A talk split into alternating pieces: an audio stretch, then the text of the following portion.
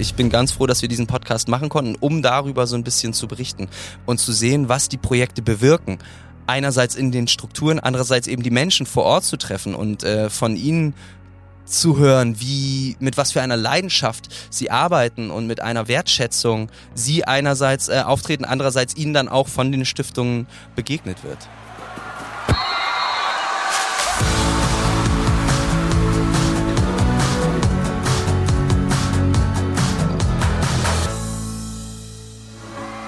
Mehr als ein Spiel. Der Podcast der DFB-Stiftungen Egidius Braun und Sepp Herberger. Und der DFB Kulturstiftung. Mit Nils Stratmann. Und damit herzlich willkommen zu einer neuen Folge Mehr als ein Spiel.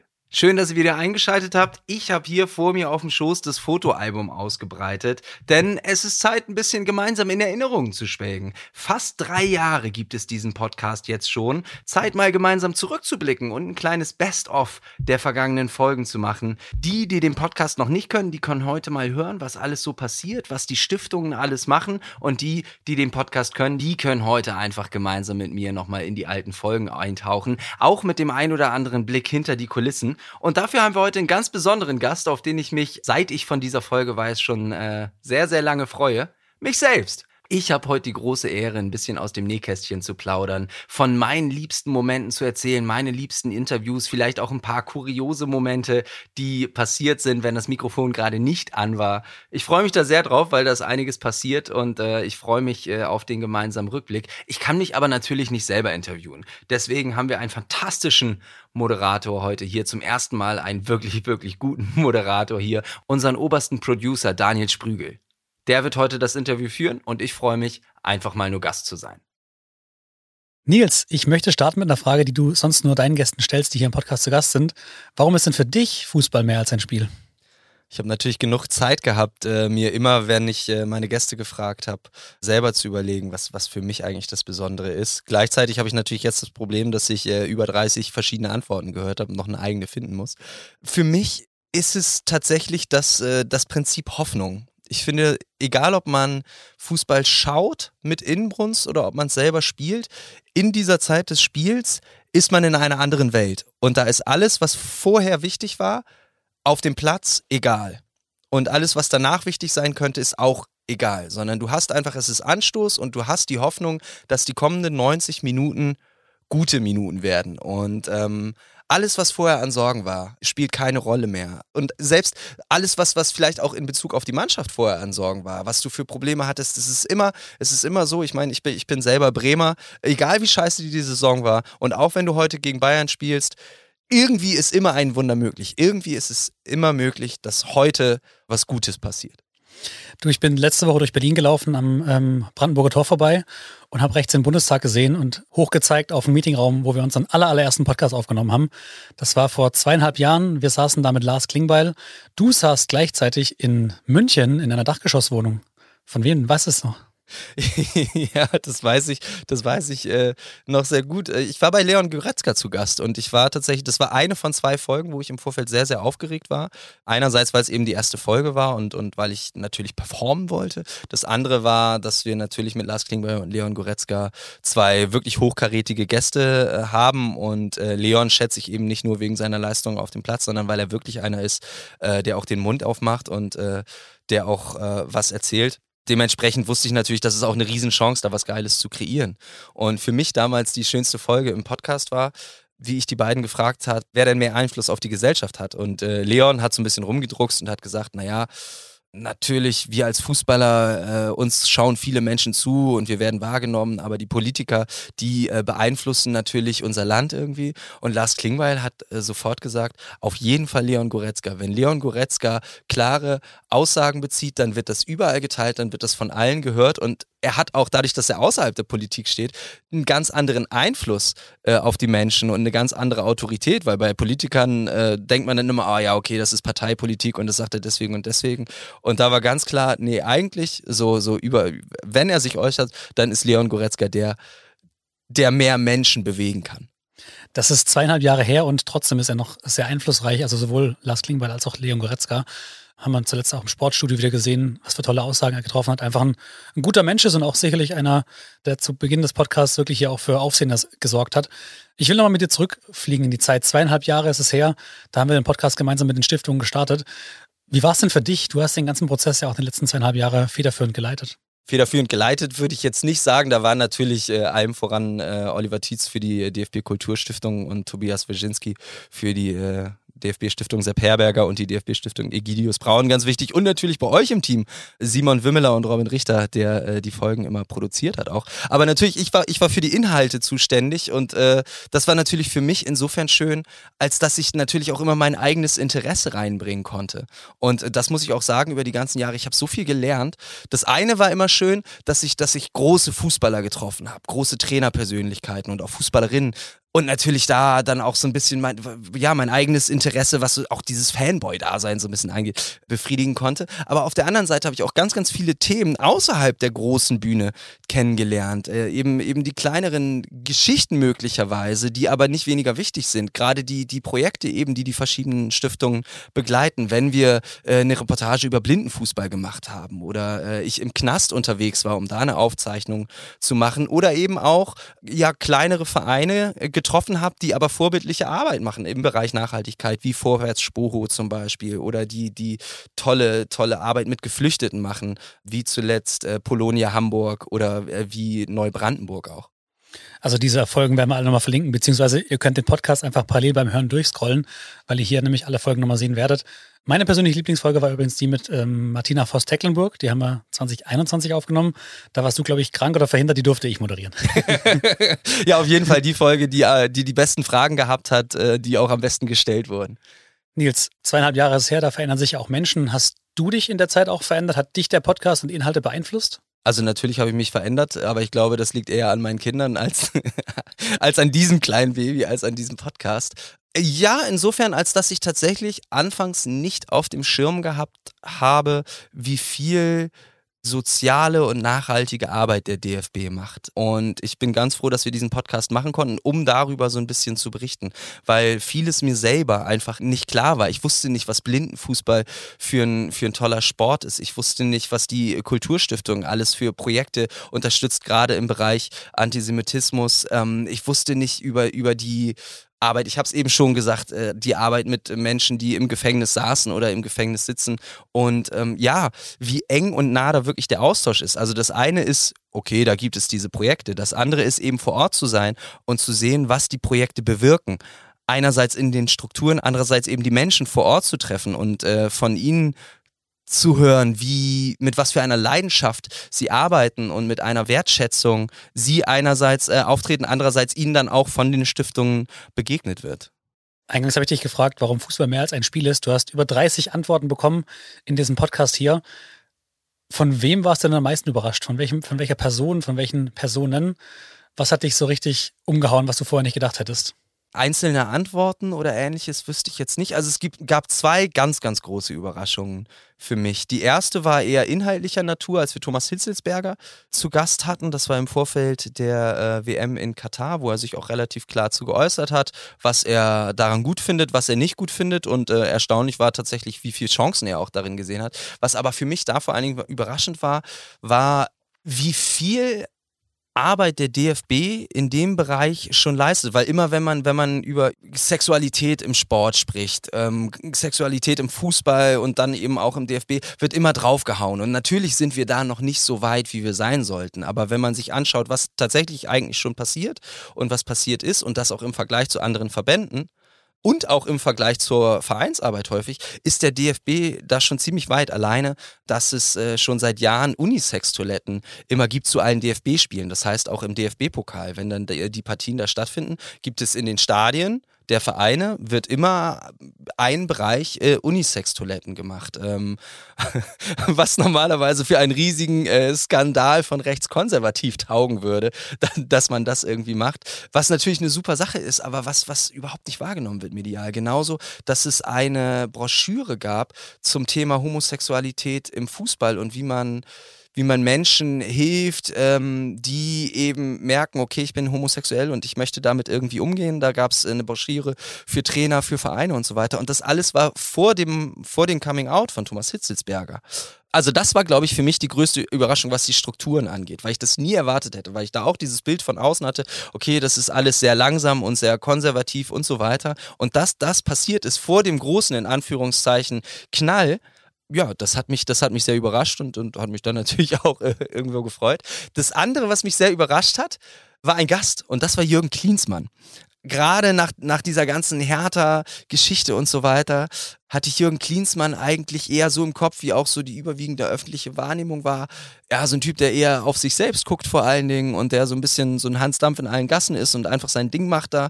Und dieses Interview, was wir, wir mit ihm hatten, ich war so ein bisschen vorsichtig am Anfang, okay, wie wird das, was ist das für ein Typ? Ist der aalglatt oder hat er da überhaupt Bock drauf?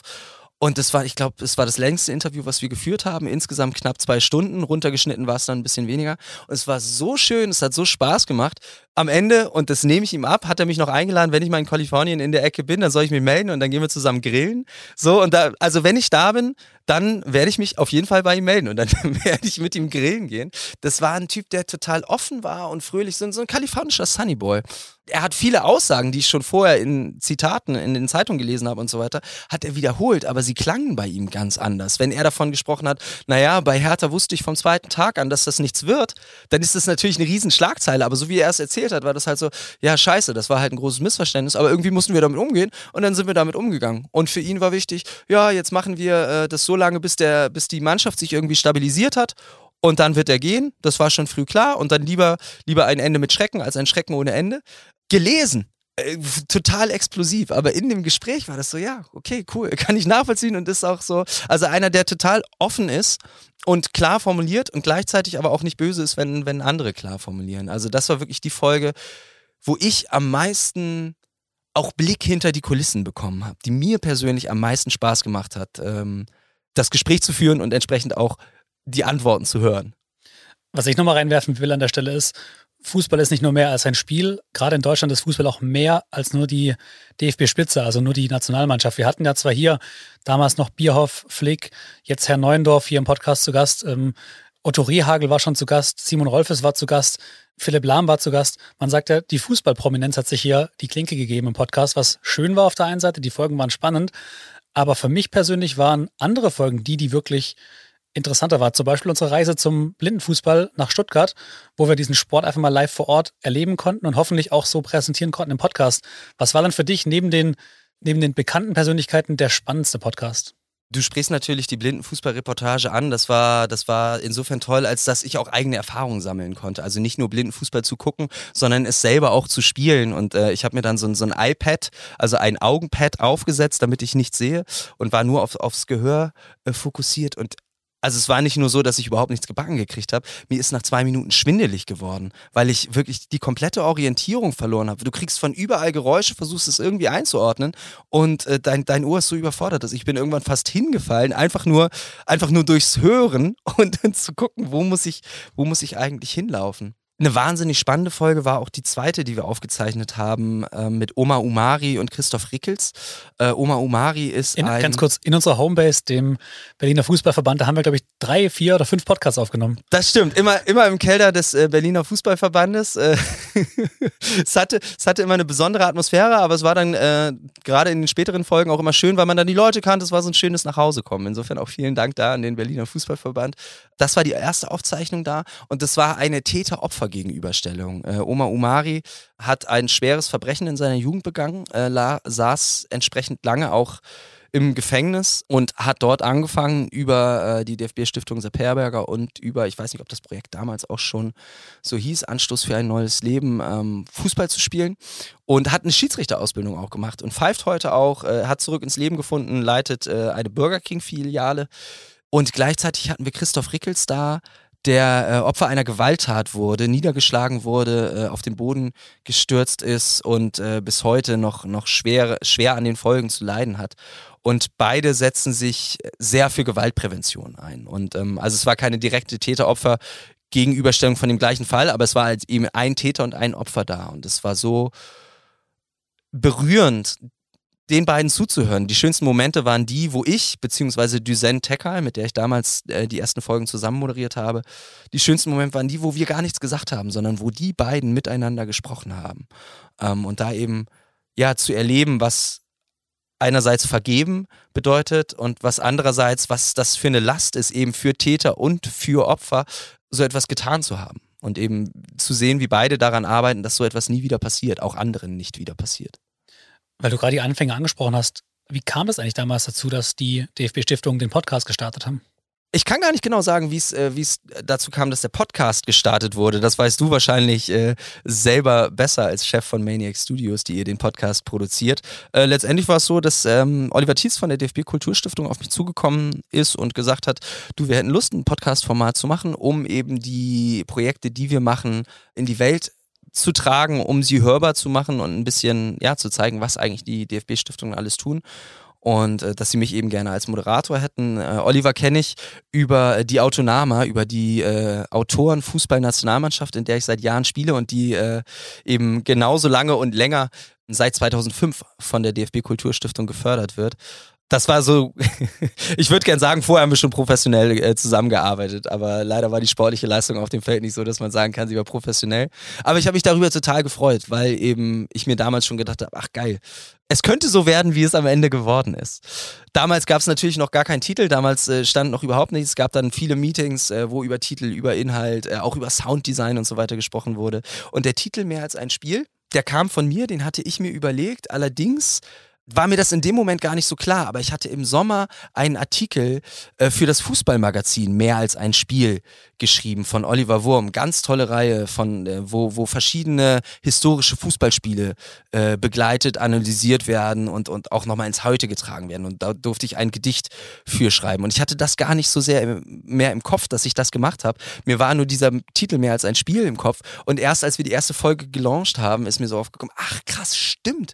Das kommt ja von da. Insofern, ähm, ja, es geht am Ende dann doch nicht auf mich zurück, sondern vielen, vielen Dank an Oliver Wurm äh, für, für, diesen, für diese Eingebung für diesen Titel. Mir fallen noch so viele andere Folgen ein, die, über die wir sprechen können. Und es waren zwar nur knapp über 30, aber vor allem, was ich immer spannend fand, war diese emotionale Reise zwischen den Folgen. Für dich war es wahrscheinlich nochmal mehr besonders, vor Ort zu sein, aber zum Beispiel vor Ort im Gefängnis. Wie war das für dich? Für mich persönlich war es gar nicht so besonders. Einerseits, weil ich schon häufiger im Vorfeld im, im Gefängnis zu tun hatte, dort gearbeitet habe. Andererseits, weil das Fußballturnier, was wir dort begleitet haben, also es war die deutsche Meisterschaft äh, im Gefängnisfußball, veranstaltet von der DFB-Stiftung Sepp Herberger, weil eben das die große Kunst des Fußballs ist, alles andere vergessen zu machen. Und du hattest da einen fantastischen Kunstrasen, du hattest fantastisches Wetter, es war ein bisschen zu heiß und hast einfach ein tolles Fußballturnier gehabt. Und dann hast du irgendwann die äh, Mauer, die riesige Mauer im Hintergrund einfach vergessen. Irgendwann kam, äh, kam, kam Ordner, wollte ich gerade sagen, soweit bin ich schon, kam ein Polizist zu mir und sagte, äh, hör mal, hier darfst du nicht aufnehmen, du stehst zu nah an der Mauer, du stehst in einem Bereich, wo niemand hin darf. Und das, ach ja, stimmt, ich bin ja im Gefängnis. Insofern war das für mich bis auf diese Momente Einlass und Auslass gar nicht so spektakulär, das Ganze. Ähm, Im Gegenteil, das war äh, angenehm gewöhnlich. Aber mein Sohn, fünf Jahre alt damals, der fand es gar nicht geil. Der, der war so glücklich, als ich ihm versichern konnte, ja, da sind auch Polizisten und ich habe immer einen Polizisten bei mir, der auf mich aufpasst und so weiter. Was am Ende nicht so war. Ich habe mich da ganz normal äh, bewegt, aber für meinen Sohn war es einfach wichtig zu wissen, erstens, ich werde äh, bewacht und zweitens, ich werde wieder rausgelassen. Also der hat während, während dieses äh, Vormittags, den wir da waren, der hat richtig geschwitzt. Also das war natürlich die eine sehr spektakuläre Reise. Für mich eine andere wirklich schöne Reise. Oder es war immer total schön, zu den Leuten nach Hause zu kommen. Von Leon Goretzka habe ich erzählt, weil, weil da auch natürlich die Protagonisten nochmal entspannter sind, nochmal offener sind peinlich bei Goretzka war dann, ich habe im Nachhinein, ich habe mein Ladekabel, weil wir, wir mussten dann sehr schnell die Aufnahme fertig machen, weil er zum Flughafen musste, weil die Mannschaft weggeflogen ist. Und ich habe dann in, in, großer Hektik alles zusammengepackt. Äh, wir hatten irgendwie noch die vorletzte Frage und Leon stand schon hinter mir und hat sich so aufgebaut. Das ist ja Leon Goretzka, diese Maschine, er hat ja diese Transformation gemacht. Und ich meinte dann auch zu, die, zu Düsen und zu, zu Lars Klingbeil, ey Leute, wir müssen jetzt aufhören, der haut mich gleich. Sowas nicht, aber ich habe dann in großer Hektik alles äh, zusammengepackt und bin los und ich habe mein Aufladekabel bei ihm vergessen. Und äh, ich brauchte das unbedingt, weil ich auf der Rückfahrt arbeiten musste. Und er ist dann aber eben zur Sebener Straße, um dann von da aus loszufliegen. Ich habe ihn einfach nicht mehr erreicht. Ich habe dann mit seinem Manager telefoniert und, und mit allem und ich musste dann ohne Kabel los. Und äh, ich hatte dann noch seine Nummer und habe ihm geschrieben. Und es war ultra peinlich alles. Und äh, irgendwann äh, kam dann einfach nur eine kurze WhatsApp von ihm, ich glaube so eine Woche später, dein Kabel wurde gefunden und dann habe ich so ein kleines Paket von ihm gekriegt, noch ein nettes. Also das war, auch wenn es peinlich war, war es trotzdem ein schöner Besuch. Ein anderer ganz schöner Besuch war. Ganz kurz, du hast zumindest nicht den Bayern-Flieger auf dem Flug, Flughafen geparkt, damit dein Ladekabel noch von Leon Goretzka geholt werden kann. Genau, ich war nicht ja. der Grund dafür, dass sie zu spät losgeflogen sind. Das kann Uli Hoeneß mir nicht vorwerfen. Eine andere ganz schöne Aufnahme war bei äh, Toni Schumacher zu Hause. Da haben wir über die die äh, Mexiko-Hilfe gesprochen, die bei der WM 1986 von Egidius Braun ins Leben gerufen wurde und eben von der Mannschaft damals bis heute ganz stark unterstützt wird. Toni Schumacher, rheinischer Typ, war ein total lustiges und offenes Gespräch, war total schön. Und im Nachhinein hat er mir noch eine kleine Führung durchs Haus gegeben und hat gesagt, ah, die ganzen Spieler heute, ey, ich habe ja damals, ich habe so gerne Kunst gesammelt und wenn ich heute, wenn ich das Geld verdienen würde, ich würde mir so viel Kunst kaufen und so weiter. Hier, guck mal, ich zeig dir mal, mit wem ich früher rumgehangen habe, so. Und dann gehen wir in sein äh, Wohnzimmer und dann sagt er, hier, guck mal, über dem Esszimmertisch, äh, das ist ein Warhol, den, oh, ein Warhol, den hat er mir damals gemalt. Und dann hing da einfach so ein riesiger, äh, anderthalb mal anderthalb Meter großer Warhol, Toni Schumacher von Andy Warhol gemalt, ungeschützt über dem Esszimmertisch, äh, über dem Wohnzimmertisch. so, wo ich so dachte, boah, ey, Wahnsinn. Also normalerweise würde das irgendwo klimatisiert im Museum mit Glas und allem irgendwie gehängt und er meint so, ja, das hat er mir geschenkt, total nett. also dafür haben sich einfach auch diese Nachhausereisen immer so gelohnt. Das war immer sehr, sehr schön. Jetzt bist du gerade in einer sehr freudigen Emotion. Der Podcast hat für mich ja manchmal dafür gesorgt, dass man einen Kloß im Hals hatte. Zum Beispiel, als du im Ahrtal unterwegs warst, wo ja viele Menschen viele Schicksale erlebt haben. Und du hast dir vor Ort mit zwei Fußballern von Borussia Mönchengladbach damals noch die Lage angeschaut. Genau, wir waren mit Jonas Hofmann und Florian Neuhaus äh, vor Ort da, nicht in der Funktion als Gladbach-Spieler, sondern als Nationalspieler, weil die Stiftung der Nationalmannschaft ein Kinderhaus unterstützt hat. Es gab einen riesigen äh, Spielplatz am Ufer der A, der wurde komplett weggeschwemmt. Und äh, an dieser Stelle haben sie so einen Indoor-Spielplatz gebaut in einem Zelt und die äh, Nationalmannschaft hat das unterstützt. Und die beiden waren vor Ort, um sich die Arbeit anzugucken, um auch äh, nochmal eine neue Unterstützung zu überreichen.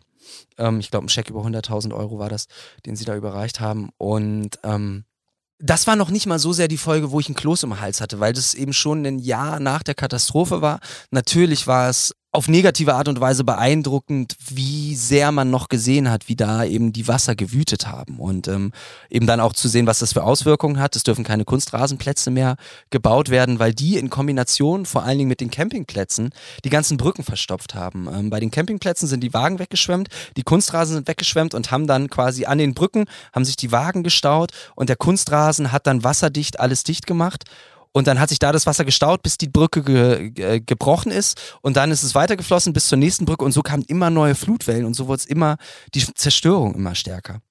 Aber das war so lange her und es hat eigentlich eher das Positive überwogen, zu sehen, wie die Menschen arbeiten und wie sie, wie sie zurück ins Leben finden. Einen Kloßenhals hatte ich einerseits bei der angesprochenen Folge mit Omar Omari und mit Christoph Rickels und dann bei einer der letzten Folgen die wir mit Polonia Hamburg aufgenommen haben, die während des Ukraine-Kriegs ganz, ganz stark Menschen aus der Ukraine, die nach Hamburg gekommen sind, unterstützt haben und eben ihren Verein geöffnet haben für alle Flüchtlingskinder, die spielen wollen, ganz, ganz tolle Programme da gemacht haben und ja wirklich einen Halt gegeben haben im Leben dieser Kinder. Und im Rahmen des äh, Länderspiels äh, Ukraine gegen Deutschland in Bremen oder Deutschland gegen Ukraine, das tausendste Länderspiel, ähm, wurde der Verein und wurden ganz, ganz viele Kinder eingeladen, um das Spiel mitzuerleben. Und das eine war eben zu sehen, wie sehr diese Kinder das zelebrieren und wie sie so eine so eine dreifache Heimat hatten. Einerseits die neue Übergangsheimat Deutschland, die sie immer mit angefeuert haben. Andererseits natürlich die Heimat Ukraine, ihre Spieler. Die haben sich bei jedem Tor gefreut, das war super. Und drittens die Heimat Fußball. Das alles gemeinsam zu erleben, das war das eine. Das andere war, dass äh, einer der, der Hauptantreiber bei diesem Projekt, Manfred Itzen, dass der damals schon sehr, sehr schwer erkrankt war. Und wir haben dann ein Interview mit ihm geführt, wo wir auch immer wieder unterbrechen mussten, weil es ihm nicht gut ging. Das war so ein letzter, so ein letzter Meilenstein für ihn in, in dieser ehrenamtlichen Arbeit. Und es war ganz toll, das im Podcast zu begleiten, denn bevor die Folge veröffentlicht wurde, ist Manfred Itzen tatsächlich gestorben, haben wir eine Nachricht bekommen, ja, dass er es nicht geschafft hat, den, den Krebs zu besiegen, was im Grunde auch schon klar war. Und das zu begleiten, eben dieses, dieses letzte große soziale Projekt nochmal und da auch ja eine Erinnerung zu schaffen, natürlich auch für ihn und für den Verein, das war berührend, wirklich berührend. Was an der Stelle, glaube ich, ganz gut passend ist, ist das äh, EM-Motto nächstes Jahr United by Football, haben wir jetzt bei der Folge gesehen. Willkommen geheißen wurden wir meistens immer, wenn wir mit dem Podcast unterwegs waren, außer einmal. Da wurden wir versetzt. ja. kannst, du, kannst, du, dich erinnern, als wir morgens im Hotel saßen und einen Anruf bekommen haben? Ja, es war, es war äh, ärgerlich, aber gleichzeitig irgendwie eine der schönsten Absagen, die ich mir vorstellen konnte. Wir sind extra am Vortag nach Frankfurt gereist, weil die Nationalmannschaft vor Ort war und weil wir einen Termin mit dem Bundestrainer hatten, mit Hansi Flick. Top vorbereitet, auch alle ein bisschen, ein bisschen nervös ähm, für die Aufnahme. Und dann haben wir am Morgen eine Absage gekriegt. Und äh, Tobias Wyszynski hat gesagt, okay, damit müssen wir jetzt irgendwie umgehen, aber damit gehen wir auch um. Ihr fahrt jetzt noch nicht nach Hause, sondern das geht nicht, äh, dass, dass ihr da jetzt einfach rumsitzt. Wir gucken, dass wir jemand anders kriegen. Und das war unsere Ansage. Und dann saßen wir in diesem Hotel und glücklicherweise war das Wetter fantastisch. Und dieses Hotel hatte auch, auch eine Dachterrasse und da saßen wir dann in der Sonne, haben, haben äh, uns was zu trinken geholt und, und haben, da, haben natürlich geguckt, dass wir jetzt keinen Alkohol trinken, aber haben es uns trotzdem äh, gut gehen lassen. Ähm, falls wir noch arbeiten müssen und saßen dann in drei, vier Stunden, haben das richtig genossen. Und dann hieß es, okay, äh, wir haben Ersatz gefunden, er springt ein, Oliver Bierhoff. Was natürlich kein Deutsch schlechter war, als, äh, als Hansi Flick im Podcast zu haben. Und äh, dann hinfahren, es war noch Corona, schnell Corona-Test und alles irgendwie hinkriegen. Also natürlich, natürlich war es dann schade oder war es erstmal eine Herausforderung, dass, dass Hansi nicht kann. Und vor allen Dingen war es dann eine Herausforderung, das Interview in so kurzer Zeit umzuschreiben. Ich weiß noch, wie ich im Taxi saß und hinten auf dem Laptop die ganze Zeit getippt habe und irgendwie alles versucht habe umzuformulieren, um das irgendwie hinzukriegen. Am, äh, aber am Ende würde ich sagen, Gewinn, weil erstens hatten wir Oliver Bierhoff zu Gast, zweitens haben wir später natürlich dann noch das Interview mit Hansi Flick nachgeholt und drittens hatten wir eine fantastische Zeit auf der Dachterrasse. Ja, das Happy End gab es. Die Folge gibt es natürlich auch noch zu hören mit Hansi Flick. Wurde wenige Wochen später dann im neuen Campus aufgenommen. Du hast sehr, sehr viele Gespräche geführt. Die meisten waren nach dem Gespräch vorbei. Du bist gegangen. Gab es auch Interviews, die dich noch weiter begleitet haben, sei es jetzt in anderen Lebensbereichen von dir und stehst du vielleicht sogar noch in Kontakt mit dem einen oder anderen Interviewgast? Auch da ist natürlich das Besondere, dass wir eben ein Stiftungspodcast sind und dass alle Menschen, die bei uns zu Gast sind, sich auch irgendwie in dem Bereich engagieren und das aus ihrer Freizeit und aus ihrer Leidenschaft heraus machen. Das heißt, du hast einen anderen Zugang zu den Menschen, als wenn du sie direkt nach dem Spiel kriegst oder im Vereinskontext. Das heißt, es war ganz, ganz häufig so, dass ich danach noch eine tolle Zeit hatte. Nachdem wir im Knast waren, bin ich mit äh, Timo Hildebrand, hat der mich zusammen, äh, der mich mitgenommen nach Stuttgart, damit ich da meinen Zug nehmen kann. Und wir hatten ein ganz, ganz tolles Gespräch auf der Fahrt, genauso mit Jonas Hofmann. Wir sind dann zusammen nach Düsseldorf zurück, haben während der Fahrt das Interview geführt, dann hatten wir noch eine halbe Stunde und haben einfach geschnackt. Auch mit dem bin ich immer mal wieder noch so lose in Kontakt. Ähm, aber am, am meisten tatsächlich mit Tabea Kemme und Robin Gosens die wir sehr, sehr früh im, im Podcast zu Gast hatten. Robin hat äh, vor allen Dingen über seine Stiftung Träumen lohnt sich gesprochen, Tabea grundsätzlich über, über Engagement, über den Fußball hinaus. Mit Robin habe ich später dann nochmal für einen Podcast zusammengearbeitet, auch auf Basis dieses ersten Kontakts, den wir dabei hatten. Und das ist wirklich einer, ähm, ich meine, gerade läuft es nicht so bei ihm auf dem Platz, aber privat hat er gerade sein zweites Kind gekriegt und äh, da tauschen wir uns regelmäßig aus. Also das ist auch eben ich habe auch zwei Kinder, wir äh, tatsächlich auch so Erziehungstipps und so weiter. Mit Tabea auch immer wieder im Kontakt. Also das sind wirklich tolle Menschen, die ich da kennenlernen durfte und ich bin ganz, ganz froh, dass das noch weitergeht. Erziehungstipps war auch schön. Wir hatten eine Folge mit Philipp Lahm und Celia Sasic. Es war ein Jahr vor der letzten Europameisterschaft, der dezentralen Europameisterschaft und da war aber auch schon so Auftakt, okay, bald kommt 2024 und da wollen wir uns präsentieren. Dementsprechend waren die beiden Chefs, Celia Sasic und Philipp Lahm, zu Gast und äh, das war insofern schön, als dass wir während des Podcasts auch immer mal wieder Kinderpause machen mussten, weil, weil Celia ihr Kind zu Hause hatte und dementsprechend sich kümmern musste. Und da hatten wir dann Pause, um mit Philipp so ein bisschen zu schnacken und so. Das war, das war toll. Und dann habe ich die beiden wieder getroffen bei der Einweihung des DFB-Campuses. Und da habe ich mich so ein bisschen fehl am Platze ge gefühlt, weil ich, weil ich niemanden kannte und ich lief da so rum und wusste nicht, was ich machen sollte. Und die einzigen, die ich kannte, waren Celia und Philipp und ich habe mich dann an die beiden gehangen irgendwie, so als, als Peer Group Und das war der Sommer, bevor mein Sohn in die Schule gekommen ist. Und dann stand ich länger auch mit Philipp, der dieses Thema Schuleintritt schon kennt und dem ich da meine ganzen Sorgen geklagt habe und der dann gesagt, ach, so wild ist das gar nicht, das kriegen wir alles irgendwie hin. Also das ist wirklich auch, glaube ich, das Besondere an diesem Podcast gewesen, dass wir viel persönlicher sein konnten als in anderen Formaten, einfach dadurch, dass alles schon von Anfang an auf persönlichen Engagement fußt. Da stehst du da vor Philipp Lahm und Celia Sasic am DFB-Campus, so ein bisschen kleinen Groupie-Moment. Die beiden Persönlichkeiten, die bekannt sind, wo die ganze Presse hingeht und du hängst dich an die Fersen und sprichst mit ihnen über Kinder. äh, ähm, das war aber nicht der einzige Moment im Podcast oder außerhalb des Podcasts, wo du ein bisschen aufgeregt warst. Ich kann mich noch an eine Folge erinnern, dass du danach gesagt, da geht gerade ein kleiner Kindheitstraum in Erfüllung. also das Verrückte war eben bei, bei, bei Philipp und Silja, es war eben absolut kein Groupie-Moment, sondern es war einfach dieses, du bist auf einer WG-Party und kennst niemanden. Und dann gehst du zu denen, die du halt mal lose irgendwie getroffen hattest. So, und ich kann, und das war nicht, ich kenne die, weil ich die im Fernsehen gesehen habe, sondern es war einfach so, ich kenne die, weil wir schon mal geschnackt haben.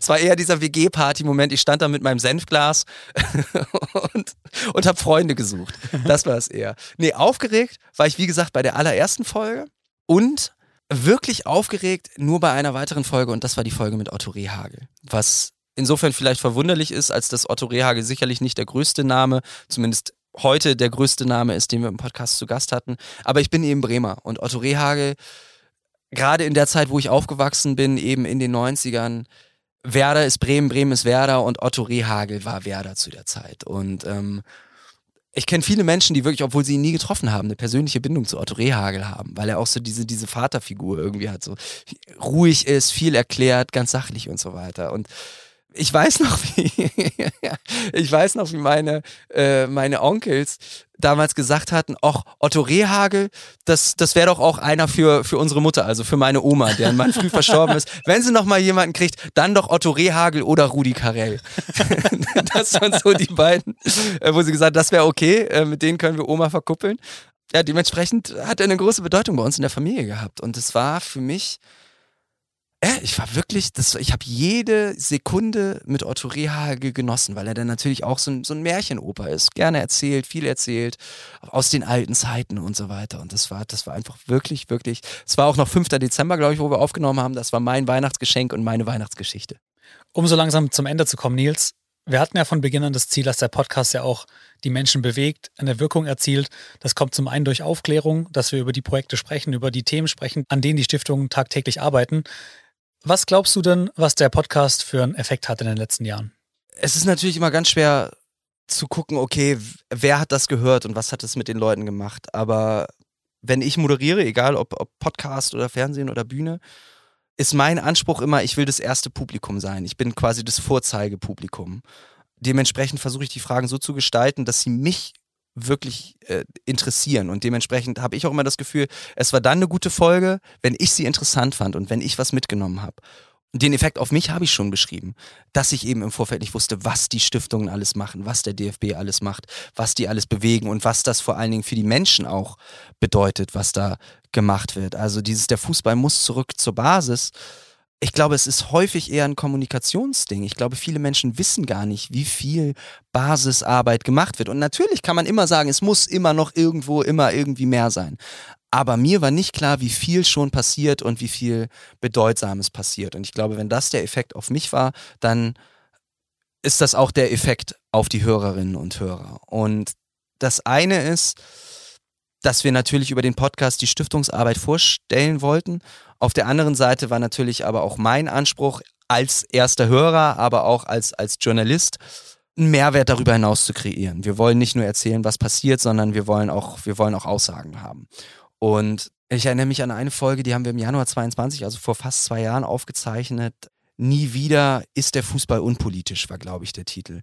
Mit Alon Meyer, dem Präsidenten von Maccabi Deutschland, und mit Matthias Thoma, der das äh, Eintracht Frankfurt Museum leitet wo es viel um Antisemitismus, Antisemitismus im Fußball in der Vergangenheit, aber auch in der Gegenwart geht. Und Alon Meyer ist natürlich gerade in den letzten Monaten viel im Gespräch gewesen, leider im Gespräch gewesen. Und gleichzeitig ist es gut, dass er sich äußern konnte, weil er sehr klare Sätze findet und sehr klar formulieren kann, was wichtig ist im Zuge von Antisemitismus, ähm, der in Deutschland in den letzten Jahren schon erstarkt ist und jetzt eben ja zum Ausdruck kommt, äh, angefeuert durch, durch den Gazakrieg, der gerade wieder herrscht, ohne darauf genauer eingehen zu wollen. Ja, sowohl Matthias als auch Alon sind einfach zwei Menschen, die sehr klar benennen können, was falsch läuft und was besser laufen muss, aber die auch sagen können, was gut ist. Und gerade Alon ist einer, der immer wieder sagt, ey, ich bin so froh, Teil von Eintracht Frankfurt zu sein und zu sehen, wie die arbeiten, wie die selbstkritisch arbeiten, wenn Scheiße passiert, denn Scheiße passiert immer wieder.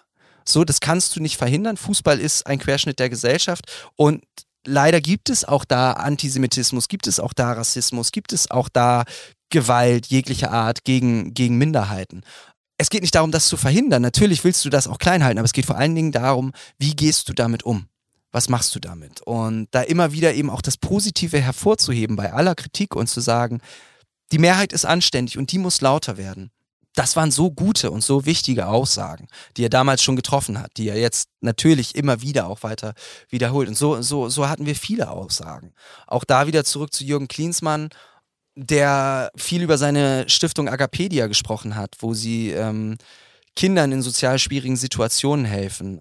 Und das war für mich damals auch nochmal berührend, weil es da auch unter anderem darum geht, ein Anlaufpunkt für Kinder zu sein, die aus Familien kommen, die es gerade nicht schaffen, sich um dieses Kind zu kümmern. Und eben vor der Pflege, vor der Adoption ein Anlaufpunkt zu sein, okay, hier können die Kinder sein in dieser Einrichtung und irgendwann können sie möglicherweise wieder zu den Familien zurück.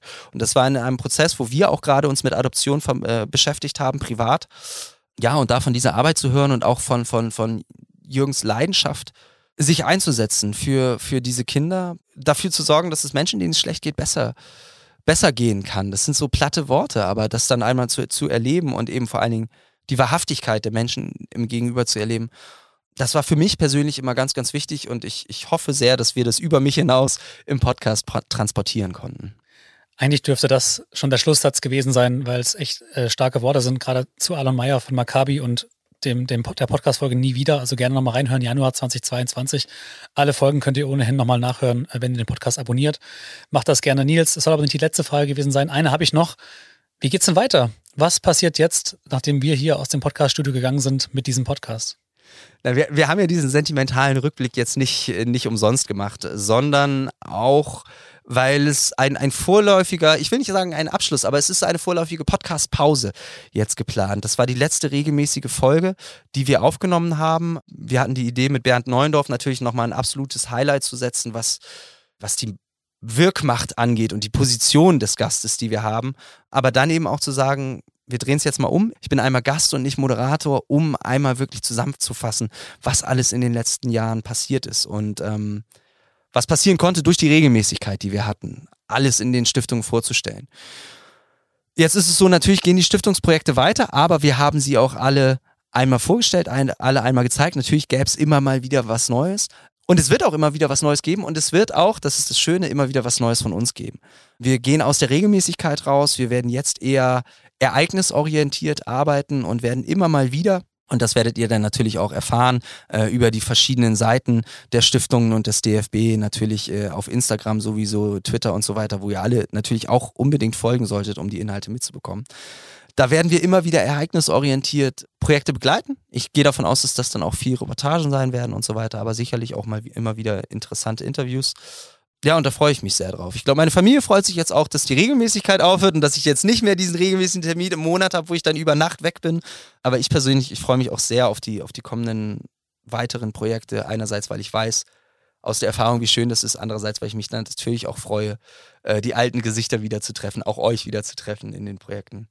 Ja, und dann mal zu hören, wie es weitergeht. Übrigens, jetzt haben wir hier die ganze Zeit geschnackt. Ich habe Feedback gegeben. Wenn ihr Feedback habt, schreibt uns äh, sehr, sehr gerne. Am besten über den Instagram-Kanal der DFB-Stiftung. Oder einfach so per Mail. Schreibt uns gerne auch einen Brief. Ihr findet alle Infos auf den Social Media Kanälen und natürlich auch auf der Homepage der DFB Stiftung. Ähm, ich freue mich von euch zu hören. Ich hoffe, ihr habt euch immer gefreut, von uns zu hören. Und bis bald. Nils, vielen Dank für die gemeinsame Zeit und ich würde sagen, wir hören uns. Ja, und das war's auch schon wieder mit dieser Folge. das Fotoalbum ist zu, die ein oder andere Träne ist noch im Augenwinkel. Ich hoffe, euch hat es auch Spaß gemacht, mit mir in Erinnerung zu schwelgen. Es waren wirklich einige schöne Bilder dabei und es sollen natürlich auch noch einige schöne Bilder entstehen. Allerdings, das muss und darf ich hier verkünden, wird das nicht mehr in der bekannten Regelmäßigkeit passieren. Wir werden mit diesem Podcast eine kleine Pause einlegen. Wir werden nicht mehr monatlich erscheinen. Wir machen eine kleine Kreativpause, sammeln uns ein bisschen und werden nur noch zu ausgewählten Events zurückkommen. Allerdings, ich glaube, das hat die letzte Folge gezeigt und das zeigt auch die Arbeit der Stiftung. Diese ausgewählten Events, die gibt es immer wieder. Es gibt immer wieder tolle Ereignisse, die berichtenswert sind. Insofern, ja, die Regelmäßigkeit ist weg, aber ich bin mir sicher, dass wir uns schon bald wieder hören werden. Und bis dahin könnt ihr ja auch nochmal in all die alten Folgen reinhören, die wir gerade auch nochmal angesprochen haben. Ich persönlich werde das auch nochmal tun und ich freue mich jetzt schon auf die nächste Folge, wenn wir uns dann wieder hören. Macht's gut. Falls ihr den Podcast noch nicht abonniert habt, macht das jetzt unbedingt, damit ihr nicht verpasst, wenn die nächste Folge dann erscheint. Und bis dahin könnt ihr euch ja nochmal durch alles durchklicken. Macht euch eine gute Zeit. Bis bald. Ciao.